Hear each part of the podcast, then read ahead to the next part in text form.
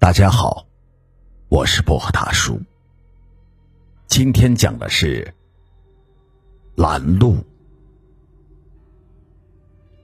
九十年代那会儿，大部分人的生活水平基本上还处在温饱阶段，还没有所谓的市场经济，所以在那个年代的人稍微有点经济头脑，小打小闹做点生意，基本上都还混得不错。秋生在九几年那会儿还是一个毛头小伙子，他整天游手好闲，又不务农，又不工作，有事没事就到处瞎鬼混。眼看着年纪也不小，也娶不上媳妇，家里人实在没有办法，就托县城里的亲戚关系，好不容易找了一个货车押运员的生计，让他先跟着师傅学。总算是个技术活吧，将来拿了执照也不愁吃不上饭。因为秋生那会儿年纪也就二十来岁，正是闲不住的时候，做货车押运员正好也符合他的个性，整日的在路上奔波，虽然辛苦，但是比起干农活来说，可以天南地北的跑，很是自在。于是就跟着师傅。慢慢的学起了开货车。话说秋生老家在中国的西北地区，也比较偏远，所以师傅带着他经常会跑青藏线，来回都可以经过老家，闲的时候还可以回家住上几天。跑过大车的人都知道，以前的交通可没有现在这样便利，在当时的年代，全国也没有几条像样的高速路。开车走的基本都是国道，道路狭窄不说，坑坑洼洼，很是难走。而且青藏线又是高原地区，山地极多，一遇到风雪天，运气好得困个几天，运气不好困个十几天是很正常的事情。所以吃喝拉撒都要在车上，车就是家。师傅带着秋生走了几趟西藏后，对沿路的状况基本都熟悉掌握，师傅也就撒撒懒，没有什么特别的事情，一路上就让徒弟开着车，自己则坐在一旁抽着烟喝着茶。这天晚上大概近十二点左右，车已经开出了林芝地区，这里人烟罕至，师徒俩。就在道路旁吃了一点饭，透了一会儿气，便继续上路。因为山路崎岖，货物又重，所以走得很慢。秋生年轻力盛，半夜开车从来不犯困，眼力又好，所以师傅很放心的就在旁边呼呼的打水。开着开着，就看见不远处有一个穿红色衣服的人在路旁招手。当时秋生也没有多想，只是有点奇怪，这荒山野岭的地方，大半夜居然还有人等车，可能有啥急事儿吧？从穿着打扮上再仔细一看，嗨，还是个女的。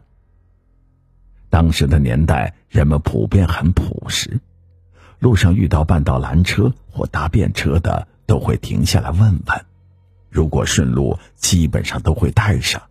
也没有收钱的意识，方便别人也是方便自己嘛。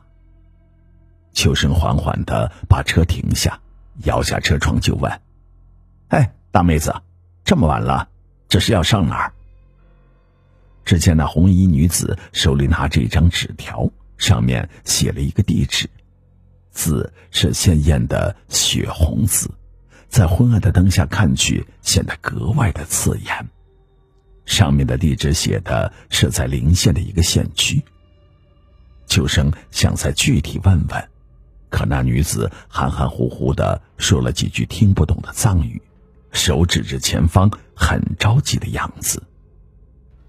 秋生心肠也热，随口说道：“那那你就上来吧，我们也顺路。”说着指指车门，意思让女人上车。那女人点点头，拉开车门就上来了。车门一关，师傅给吵醒了，伸了一个懒腰，转头问了一句：“嗯，啥事儿？”秋生随口答道：“哦，有个藏族的女的，要搭车到临县去，我想着顺路就把她带上了。”说着，大拇指朝后指指。师傅一愣，回头朝后面看了一眼，一脸诧异的说道：“后面哪来的人？你是不是做梦呢？”秋生听师傅这么一说，先是一愣。急忙的从后视镜往后看，可后座确实有个女人坐在那里，咋师傅就说没有呢？师傅，你瞅见没？那不是在那坐着呢？说着又朝后指了一指。师傅此时好像知道了什么，赶紧从驾驶前台的抽屉里翻找了一个小瓶子，嘴上说道。秋生，赶紧停下车，我肚子疼，快！秋生看了一下后面没车，赶紧踩下了刹车，将车停靠在路边。刚转过脸想问师傅怎么回事，突然眼前一黑，一股腥臭的味道扑面而来，他赶紧捂住了眼睛，叫道：“哎呀，师傅，你这是干嘛呀？”师傅跳下车，打开后车门。朝车内将剩下的黑狗血洒在了车里，嘴里不断的叫骂道：“赶紧滚！”随即又跳上车，对着徒弟说：“快，快开车！”秋生此时也吓傻了，擦掉了眼睛上的秽物，一脚油门就朝前开去。说也奇怪，眼睛虽然糊满了秽物。可这会儿看前面的路，怎么感觉跟之前的不太一样了呢？道路变得狭窄不说，前方不远处就出现一个急转弯。如果不是师傅叫停车，这会儿早已冲进了旁边的悬崖。想到这儿，他头皮一阵的发麻，冷汗不禁从额头上簌簌的直流。自己刚才明明记得是一条笔直的大道，怎么会变成这样？他心里慌得不行，后怕不已。这时，他又想起后车的女人。他朝后视镜看去，哪里还有什么人？借着车内昏暗的灯，只看到后座上留下的那带血的纸条，人早已不见了踪影。师傅也惊得不轻，换了几口气，才说道。你刚才拉的不是个人，是路边的孤魂野鬼。我一听你说这大半夜的有人拦车，肯定不对。我看不见那女人，你却能看到，说明他迷惑了你，要我们的命呢。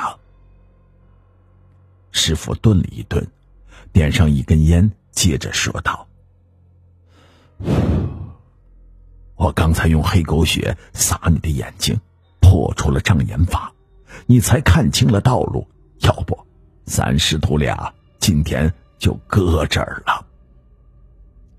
秋生这才反应过来，刚刚发生了什么事，后背的冷汗早已湿透了衣服，愣了半晌才缓过劲儿来，仔细回忆了一下之前的情景，自己好像确实没有看清。那女人的脸，只记得她身穿一件暗红色的衣服。